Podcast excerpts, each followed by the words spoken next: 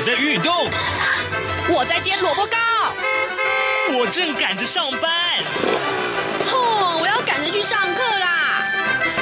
这个时候，我们都在听夏志平制作主持的《早安台湾》。早安台湾带给你最热门的时事访谈，最感动的人物专访，最直接的民意表达。对，让我们一起收听《早安台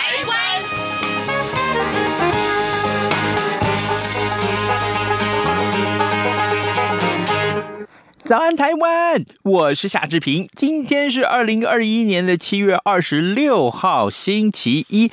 今天呢，也是这个月的下旬了啊，所以呢，呃，循例我们要跟您来呃介绍这样一个单元，就是每个月的这个下旬的时候，我们都会跟美国之音白宫记者黄耀毅连线啊。好，那么待会儿呢，就跟耀毅连线一块儿来聊一聊，呃，最近发生以来啊，这就是这个呃非常非常重要的一些跟美国。或跟台湾、跟中国有关的这些重要的新闻。那今天呢，我们所锁锁定的这个重要的新闻，包括了就是呃，这个美国跟台。嗯，中国之间的这个呃，香港商务警告的这件事情。另外，当然，呃，今天各平面媒体上面也做到了很重要的这个版面，就是美国的副国国务卿啊，雪曼他到中国大陆去访问啊，这件事情，待会儿我们要请耀毅为我们来关注的。好的，在跟耀毅连线之前呢，志平有一点点时间跟大家说一说各平面媒体上面的头版头条讯息啊。我们首先看到的是《联合报》、《自由时报》和《中国时报》今天呃三大。报有志一同啊，都把奥运的新闻放在头版，这是因为呃，昨天呢，呃，在冬奥的这个中华队的赛事上面出现了喜讯，那就是十九岁的罗嘉玲，她在跆拳道这个项目上面摘下了铜牌，这也是她的。第一次的奥运之旅啊，对，史上最年轻的得主。来，我们来看一看这样的一个内文：中华代表团的东京奥运先靠柔道男神杨勇伟带回了银牌。昨天呢，十九岁的跆拳道女将啊罗嘉玲她接棒报喜，她在女子五十七公斤级的第一站就踢下了世锦赛金牌的南韩名将，以黑马之姿一路闯进了铜牌战，最后。更上演了逆转胜，以十比六力退尼日的对手啊，那么漂亮赢得了铜牌。这是中华代表团这一届奥运的第二面奖牌进账了哦，这是非常棒的消息。当然，呃，看到这个讯息，我们也会想到说，礼拜六的时候大家更兴奋，对不对？礼拜六傍晚啊，这志平也是守在电视机前面跟大家来呃看到的这样的一个消息，而且是第一时间在脸书上跟大家分享，那就是杨勇伟他勇夺柔道的银牌啊，那么。嗯，这也是这个呃中华的代表队啊，在柔道史上的第一面银牌，那就是第一面的奖牌了啊，那很棒很棒的成绩。我相信呢，这两天呃这个周末啊，呃脸书上很多很多朋友都沉浸在这个很棒的这个讯息里面，对不对？好，另外呢，我们也看到就是在呃所有的平面媒体上面也都把这件事情放在很重要的版面，那就是呃有关于呃这个呃。疫苗混打的这个问题啊，那么啊，这个目前啊，台湾。将会开放疫苗的混打。那么，中央流行疫情指挥中心呢，指指挥官陈时中昨天宣布了，卫福部啊的这个这个呃专家咨询会议昨天决议了，要接种 AZ 疫苗者的第二剂呢，可以混打 mRNA 疫苗，例如啊，包括了这个莫德纳或者是 BNT。那初步以第一类到第三类的接种对象为主。那么两剂呢，必须要间隔。八个礼拜以上，然后其他的这个接种对象则以间隔十到十二周作为规划。那么感染科的权威黄立明他说，国际做法都是间隔四周啊，那效果是最好啊。那目前我们看到，其实各平面媒体上面都有这样的讯息。另外呢，当然就是有关于刚刚呃志平所提到，中美互呛声中，雪曼抵达了天津去访问。待会儿我们会跟您来呃在连线的时候为您来呃请教要义这个话题。好的，我们先进一段广告。目前这段时间已经是七点零四分五十八秒。进完广告之后，我们就跟耀毅连线了。哎哎，你知道吗？侨委会今年的海外华文媒体报道大奖。开始征件喽！真的吗？没错，今年是以“看见疫情下的华媒影响力”作为主题，除了原本就有的平面网络报道类、广播报道类之外呢，还增设了电视影音报道类哦。不止如此，还有全球新闻志工限定的侨务电子报新闻报道特别奖。只要你是侨务电子报的新闻志工，而且报道作品有在侨务电子报刊登过的，就可以报名啦。哇，奖项变多，报道被看到的机会也变多了呢。那参赛作品只要是聚焦台湾、报道台湾，而且是在限定刊播期间于中华民国境外媒体平台刊播就可以了吗？没错，赶紧把握时间，在八月十五号之前上网完成报名吧。那我赶紧上二零二一海外华文媒体报道大奖官网查询相关征件规范，网址 triple w dot o c a c media awards dot t w w w w 点 o c a c m e d i a a w a r d s 点 t w。以上资讯由中华民国侨委会提供。早安，台湾，你正吃着什么样的早餐？吐司加火腿蛋，咬一口，然后收听中央广播电台。早安现场。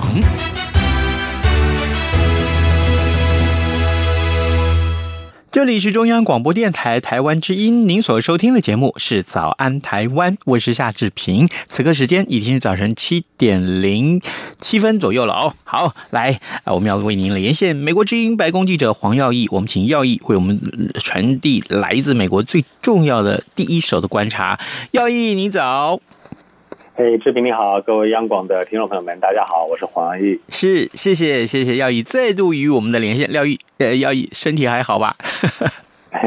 最近比较劳累一点，所以还在休养当中。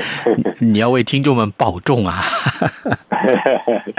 好，来第一个问题，我想是首先来呃关注啊，过去这呃将近有半个月以来啊，美国跟中国之间呢最受瞩目的这一则新闻啊，呃，拜登政府是在七月十六号左右发布了所谓的商务警示啊，警告美国公司啊，由于去年啊中国开始在香港实施国家安全法。而给他们在香港的这个商务营院呢，造成了很大的这个风险。那这个警示啊，包含了哪些重要的内容？那么反击美国提出了这个呃香港商务警告，中国也宣布制裁美国的前商务部长等七个人。两方是一来一往啊，所以首先我想想先请耀毅为我们来解说，这到底是怎么回事呢？嗯，是，所以我们知道这个拜登政府上台以来，主要针对中国的几个呃重大的所谓的。跟价值观不一样的地方啊，呃的一些的这个比较对抗的做法，就是针对就是香港这个部分，就是跟民主和一国两制有没有实施是相关的。当然还有新疆方面是跟强制劳动还有供应链相关。另外就是骇客，中国的骇客呢是。有关于美国的商业利益跟国家安全的，那么在香港这方面呢，美国在十六号就是第一次公布了这个美国的香港的商业警示，那而且呢是由美国的国务院、财政部、商务部还有国土安全部呢联合发布的这个香港警示，那同时呢还宣布制裁这个中国驻香港的这个七名的这个啊副主任的官员哦，那么刚刚才你也提到，就是说呢啊因为这个港区的国安法的因的因素呢导致。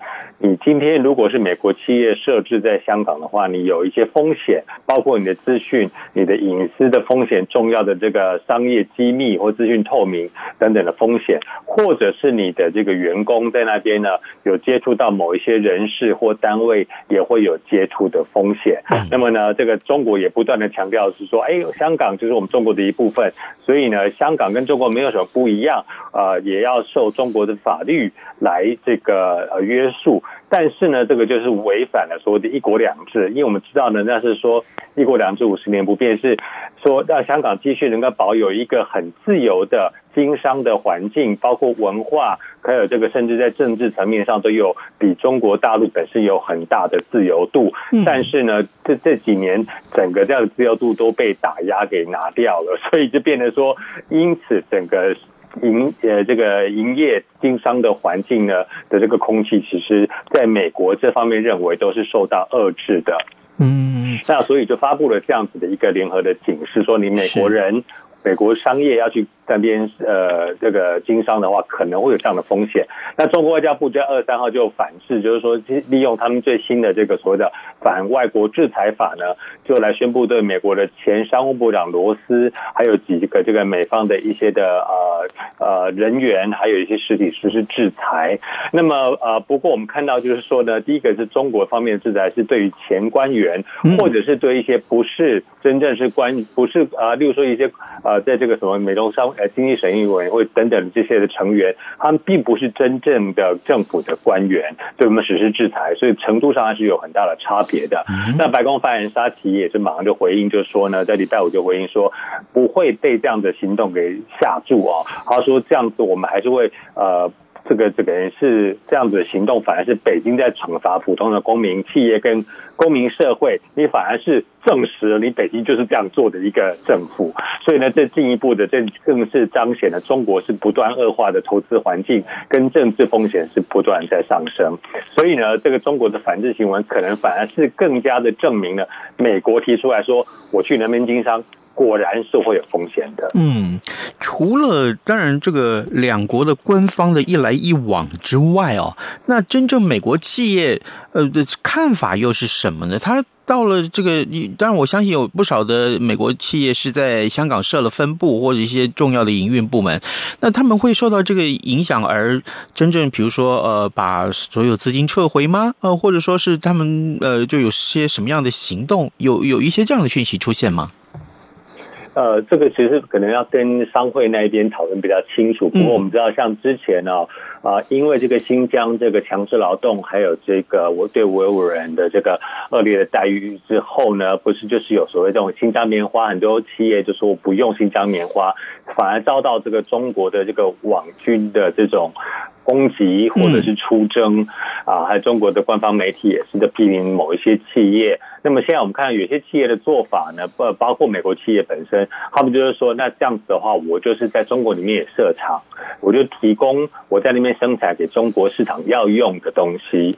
那如果你要去制裁我的产品，假设你要制裁我的衣服，结果我的衣服全部都是在里面聘请中国人来做的，那你这样不就制裁到自己吗？对啊。那我在。对，那我在其他的部分，例如说我要卖到世界其他的国家、其他地区的东西，我就在其他国家生产，那我可能就是不用再冒你的这个政治的风险，就是说我等于是。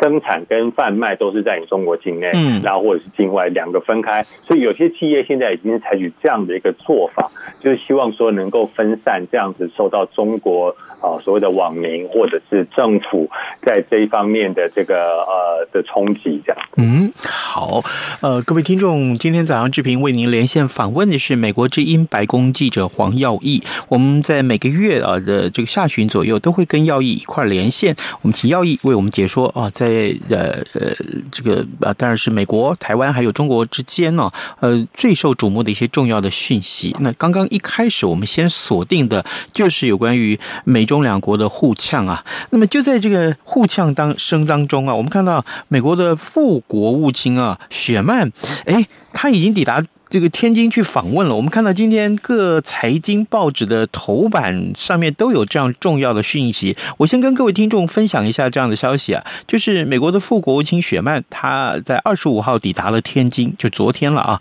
那么展开了为期两天的呃访中行程。那二十六号也就是今天将会跟中国国。国务委员兼外长王毅会面。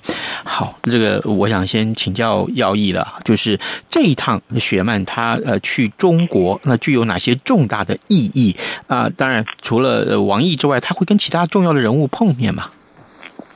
对，所以这一次本来雪曼我们知道他去亚洲，本来行程里面正正式行程是没有安排去中国的，本来是十八号到二十五号访问日本、韩国跟蒙古嘛。然后当时大家都有在猜，就说你是不是也要顺便去中国，还是本来要谈要去，但是去不成。嗯，然后那个时候我也问过白宫国安会，然后就说到底雪曼有没有要去中国？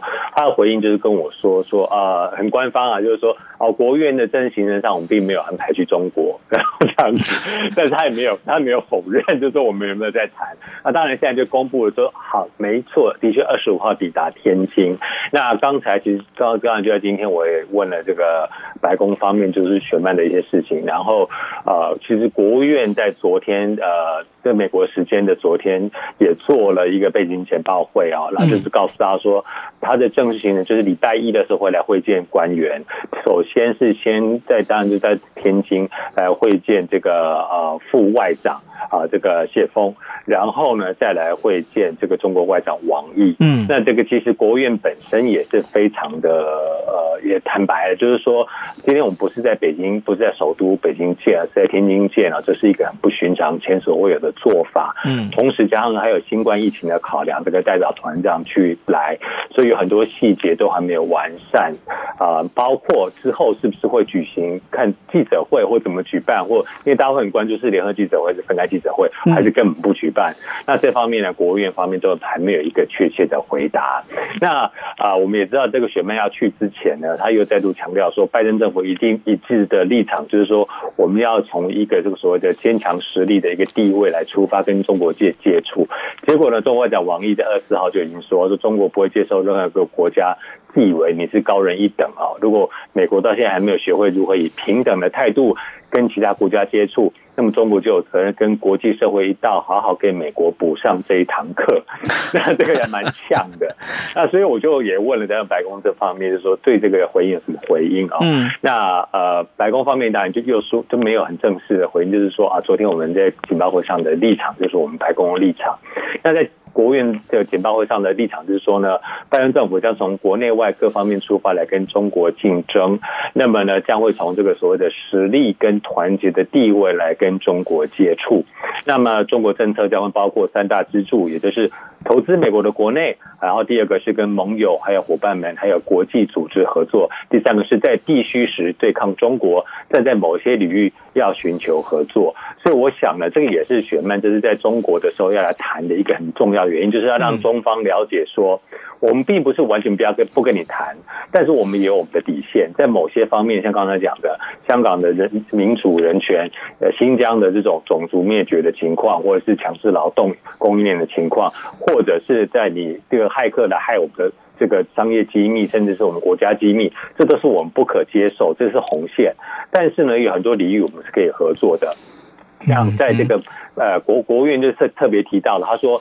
这个河南不是这个郑州发生水灾嘛？对对。然后他就说，他就说，这个雪曼去的时候也会对郑州水灾的死难者表示哀悼，并对失踪者表达关切。然后这个国务院的官员还特别讲说，他说中国自己也知道说，这个水灾其实是有气候变迁的这个因素在里面的。嗯。那气候变迁要怎么解决？是要全球一起来解决，不是你哪一个国家自己就可以解决的。所以呢，从这个水灾。中国人就应该更知道说，你必须要融入国际社会，大家来合作才能够来解决这些事情。所以等于是美国在这方面就告诉你说，有些东西我们的确有意识形态或是价值观的很大的不同，但是很多事情上面，包括像你说的水灾、气候变迁，这个是我们一定要来合作的。所以呢，从这方面我们来下手。那当然也会谈到说，有可能的这个拜登跟习近平的会面的拜习会啦。那现在是说，有可能是接下来的这个集团体会来。会来碰面，那当然就是说，看看这一次雪曼的。这个访天津之行之后呢，可能会有更多的讯息的出来。是，你刚刚提到有关于呃两个人，就是两国的元首可能会在接下来时间安排会面。呃，今天的平面媒体上面是说十月份了。那嗯，难道是就是那个 G 团体的这个场合两对对，对要要会面啊？这也是非常值得期待的这件事情。好，呃，除了这个美中两国的互呛啊，还有雪曼的访中这件事情，当然我们也看到其他很。重要的是疫情的关系，要以我们从开始连线以来，几乎每次都会聊到疫情啊。这一次，我们来看一看这个疫情在美国其实有一些新的进展啊。怎么说呢？我们看到 Delta 病毒，哇，这个 Delta 病毒在美国似乎也造成了很多人的困扰。呃，不过我还是想请教你，身在呃这个呃，就你就身处在美国，你看到的情况是什么样子？对，所以美国现在就是因为这个，大家开始松懈了，然后 Delta。尤其是这个 Delta 病毒突然这个爆发了，现在美国的新的确诊案例里面有百分之八十五，差不多百分之八十五都是 Delta 病毒。然后在七月二十三号的最新的统计是一天确诊人数高达四万三千七百人，当然这跟去年那种这个。好几万或几十万每天的确诊人数是没办法比，但是还是很高。尤其是这个已经趋缓了之后，突然又上升，所以大家其实呃是蛮关注这个事情的。那我们有知道，尤其这个美国的疫苗接种率一直还是。高不起来，虽然拜登一直努力在推，在四月的时候其实推的非常的成功，但是后来大家就松懈了。嗯，那现在呢？呃，美国只全美国只有百分之四十九点六的人口是完全接种的，这个是包括成年人或跟加上青少年。那之前只有算成年人的时候，其实有将有百分之有六成以上的人是接种至少一剂的疫苗。嗯，那后来其实开放说青少年可以打之后，当然就是说还要再。或许青少年这一块，那呃，现在美国我们知道，美国其实是全世界疫苗最充足的国家，而且你还有三种选择，有辉瑞、莫德纳跟这个交生。嗯，但是呢，现在还是有很多反疫苗的人跟不相信疫苗的人，尤其在这个疫苗被政治化之后呢，就导致疫苗的接种率是不高。那所以美国的这个医务总监 Vivek 这个 Murphy 上礼拜就特别在白宫简报会上就强调说，现在要。开始所谓的这种打击网络的谣言这样子，那白宫发言人他其实说，根据他们统计呢，其实对他说整个网络上面呃，这散布跟这种疫苗相关的谣言的只有十二个账号。就从这十二个账号出来的，就有点像那农，人家说台湾就这样，哎，那种农场或怎么样，表示他出来这个谣言，然后被散播出去，然后他就说，呃，在推特每个社交媒体的管制方法不一样，推特推特上面呢，这十二个账号当中，有一些账号已经被封锁了，嗯，或者是被限制，但是在脸书上面，这十二个账号都还是很活跃，所以白宫就呼吁脸书，你一定要是。帮忙说，你不能够人家在散播谣言，然后结果你就没有去管制这样子。那呃，甚至现在也看到说，因为呃这个变种病毒这个爆发的关系啊，现在百这个。百分之九十七住院的人，跟百分之九十九点五的呃，因为这个确诊而死亡的人，都是没有打疫苗的人，所以现在导致有一些嗯，这个共和党的国会议员呢，也开始说啊，要大家相信科学去打疫苗，这还导致这个拜登总统还说啊，这些人是不是？就有见到上帝，他说对，So God，这样就是有上帝有有告诉他们，请他们要这样说。然后上次阿拉巴马州呢，我们知道他呃。因为这个是南方的州，他们就是对疫苗的相信程度比较低。那他们目前都只有百分之三十四的这个接种率。我们知道，美国现在疫苗是每个人都已经足够可以打了，但是还有不到三分之一的人有去打而已。但是呢，在过去两个星期，阿拉巴马州就有一万一千人确诊，很多人就怪是你这个州长，他是共和党的州长，叫做 Kay Ivey，就怪他是防疫不力，就导致这个州长在七月二十三号就改变了态度，他现在说。现在我们要开始来怪这些不打疫苗的人。他这样一讲，反而一方面他们自己党内的人就是说，你怎么可以讲这种话？然后其他人就说，啊，你怎么不早出来讲这种话？还现在这么多人确诊了，对，所以呢。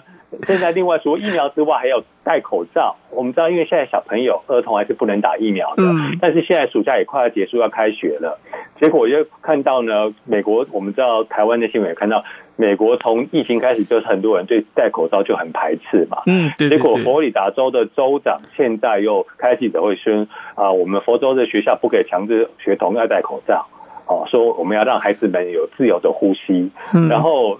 他就说，可是小朋友现在不能打疫苗，大家去学校，万一传染到怎么办？然后或者是老师也会担心，或者是学校的工友跟其他的员工也是会担心啊。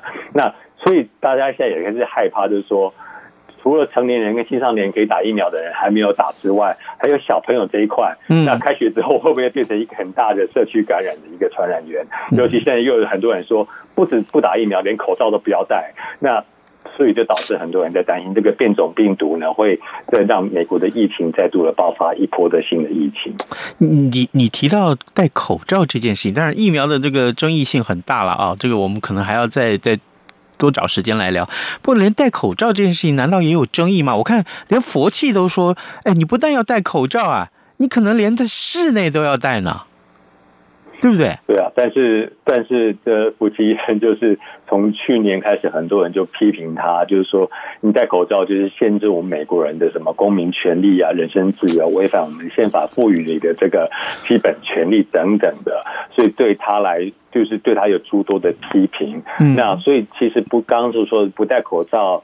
或是反口罩的这一群人，或是甚至也反所谓的社交、保持社交距离等等的哈，嗯，这些人都还是存在的。那当然就是看到美国都跟台湾就不一样，台湾就是。进去台湾可能就是你要戴口罩，或是你要隔离，呃，十四天，然后自主隔离，还有这个出示阴性证明。美国是完全都没有这些强制的措施，就是说大家自由行政。那当然有些人就是说我一定会做到，政府说的这些防疫的这些呃措施，我们会尽量去去来做到。但是有些人就是完全认为说不在乎，但。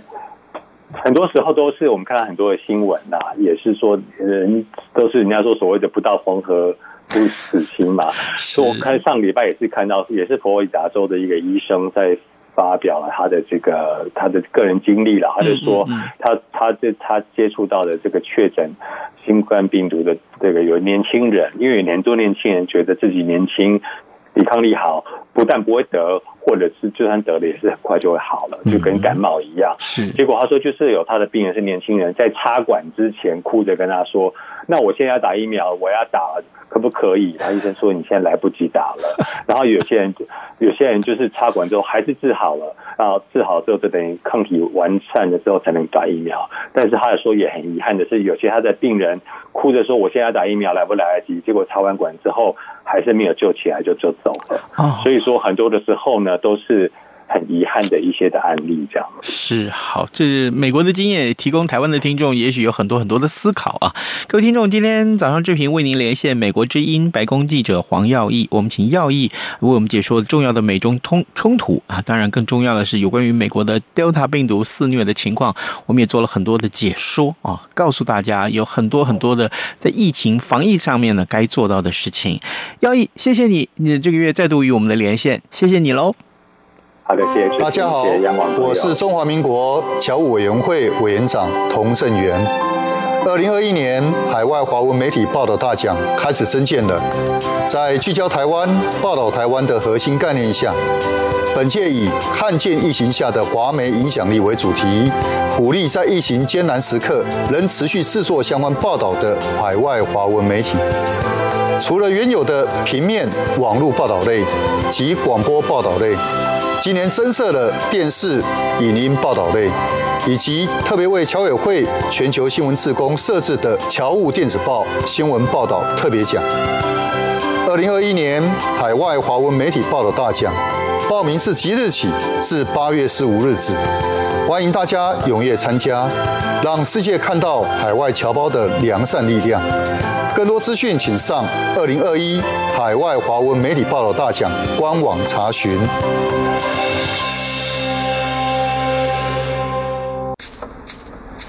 早安，台湾，你正吃着什么样的早餐？吐司加火腿蛋，咬一口，然后收听中央广播电台。早安，报马仔。好的，我们节目还有一点点时间，所以来持续为您关注其他的新闻了。呃，这则讯息也是非常重要的。行政院明天要审议中央政府总预算案，那么明年的税入要重返正成长啊，这个事情的严重性是什么呢？啊，这件事情的重要性是什么呢？就是我们的这个呃税入的部分啊，如果是重返正成长，那就会对国家的财务来讲，其实非常具有正面的意义的啊。另外就是疫情之下，船员丢包台湾港口。暴增啊！去年全球的案例是飙升的，那因为台湾是亚洲频繁度是最高的啊，这件事情，呃，意思是什么呢？因为啊，这个全遗传啊，这个呃，台湾是管不了这件事情。好，这个这个消息同样告诉大家，疫情之下有很多观察的面向，我们会持续为您关注的。也欢迎各位听众随时锁定中央广播电台的各节新闻，或者是上到央广的官网来啊浏览新闻。今天节目时间也到了，志平就跟您说拜拜，们明天再见喽。反正过了十二点，好多一样被丢弃